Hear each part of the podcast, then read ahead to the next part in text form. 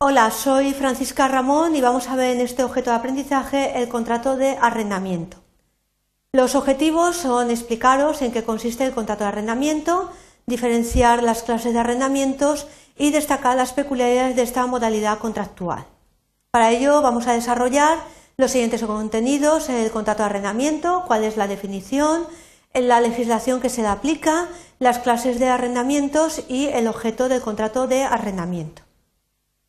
Cuando hablamos de, arrendamiento, de contrato, tenemos que tener en cuenta que es eh, un contrato. Para ello, entonces, eh, para saber la definición eh, que nos formula el Código Civil, tenemos que acudir al artículo 1254 que dice que el contrato existe desde que una o varias personas consienten en obligarse respecto de otra u otras a dar alguna cosa o prestar algún servicio. Entonces, el arrendamiento es una relación contractual y que además intervendrán dos personas eh, que eh, van a celebrar ese contrato. El arrendador, por un lado, y el arrendatario, por otro. La legislación que se aplica al contrato de arrendamiento la encontramos en el título sexto del Código Civil, eh, que se denomina del contrato de arrendamiento. Y se contempla esa regulación en los artículos 1542 y siguientes del Código Civil. Los arrendamientos eh, pueden ser de varias clases. Nos encontramos, eh, por un lado, el arrendamiento de cosas y luego también tenemos, por otro lado, el arrendamiento de obras o servicios. Vamos a explicar, en primer lugar, en qué consiste el arrendamiento de cosas. Eh, se regula en el artículo 1543 del Código Civil y el arrendamiento de cosas eh, se eh, constituye cuando una de las partes obliga a dar a la otra el goce o uso de una cosa por tiempo determinado y precio cierto.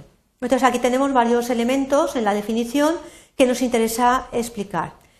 Aparece el concepto de una de las partes, entonces vemos que hay dos partes que intervienen en el contrato y que hay una relación eh, obligacional, ya que bueno, las obligaciones nacen de los contratos y que además eh, se obliga a entregar a otra parte el goce o uso de una cosa eh, que además deberá de realizarse por un tiempo determinado y a cambio de un precio que debe de ser cierto eh, precisamente eh, que deba de satisfacer el arrendatario al arrendador por el goce uso de la cosa que se le está entregando en arrendamiento.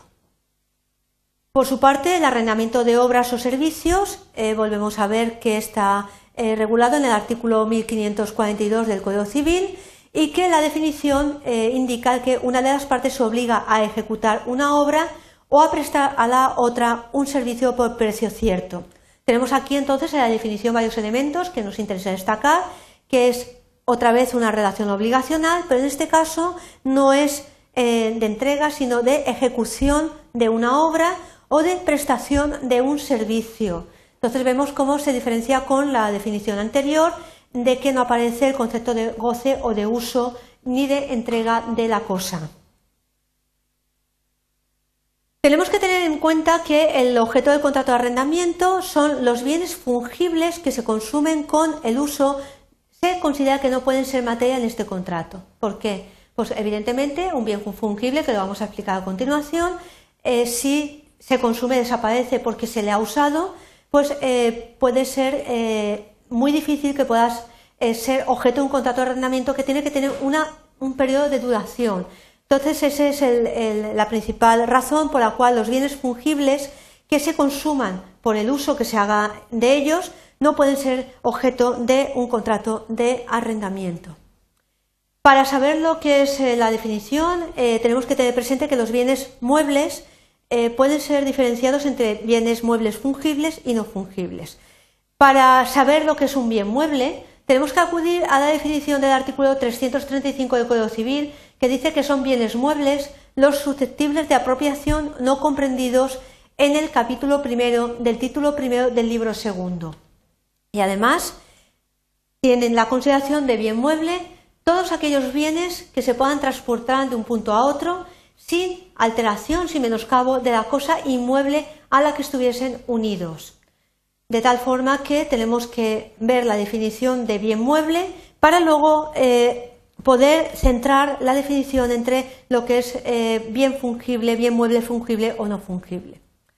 Sin embargo, el Código Civil también va más allá y dice que también tiene la consideración de cosa mueble, dice las rentas o pensiones, sean vitalicias o hereditarias, afectas a una persona o familia, siempre que no graben con carga real una cosa inmueble, los oficios enajenados, los contratos sobre servicios públicos y las cédulas y títulos representativos de préstamos hipotecarios. Volviendo al concepto de bien fungible, eh, tenemos que tener presente que un bien mueble fungible sería aquel bien de que no puede hacerse el uso adecuado a su naturaleza sin que se consuman. Los no fungibles, por el contrario, serían los que se puede hacer el uso adecuado a su naturaleza sin que se consuman. Es decir, la diferenciación es si con el uso se consumen o si con el uso no se consumen.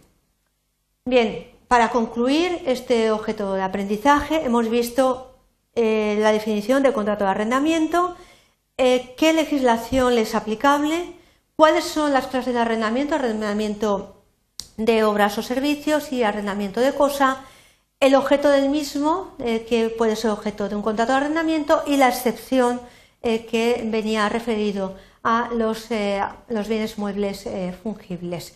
Espero que os haya quedado más claro con este objeto de aprendizaje el contrato de arrendamiento y los elementos principales que deben en el mismo.